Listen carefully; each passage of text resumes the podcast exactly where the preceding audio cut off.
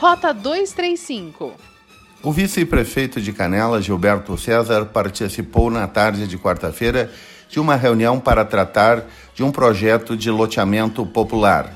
A proposta é fazer um empreendimento em uma área de 30 hectares.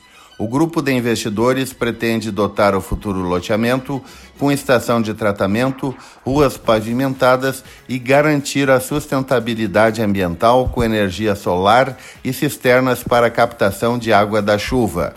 O local deve abrigar em torno de 200 imóveis que serão comercializados por preços populares para a população de baixa renda.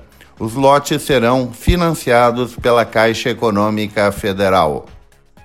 O prefeito de Nova Petrópolis, Regis Ram, convocou o diretor de operações da Corsã, André Finamor, e o gerente da unidade local, Sadi Zimmermann, para cobrar o abastecimento de água no município. Queremos saber quais serão as providências da Corsã para garantir água à população.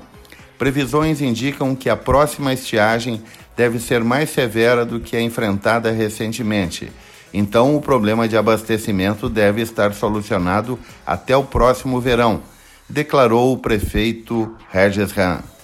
Conforme havíamos antecipado, o prefeito de Gramado, Fedoca Bertolucci, editou quarta-feira um novo decreto autorizando a abertura de parques temáticos, que havia sido proibido na última sexta-feira, dia 29.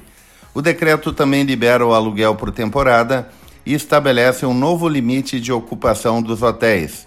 A lotação passa de 50% para 70% dos apartamentos. A organização do Festival de Cinema de Gramado transferiu a data do evento de agosto para o período de 18 a 26 de setembro. A nova data foi fixada a partir da análise do cenário nacional em função da pandemia de Covid-19.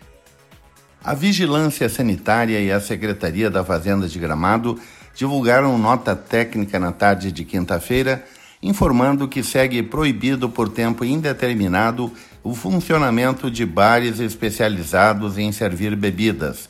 A medida atende decretos municipais e principalmente o decreto do governo do estado que criou o atual modelo de distanciamento controlado.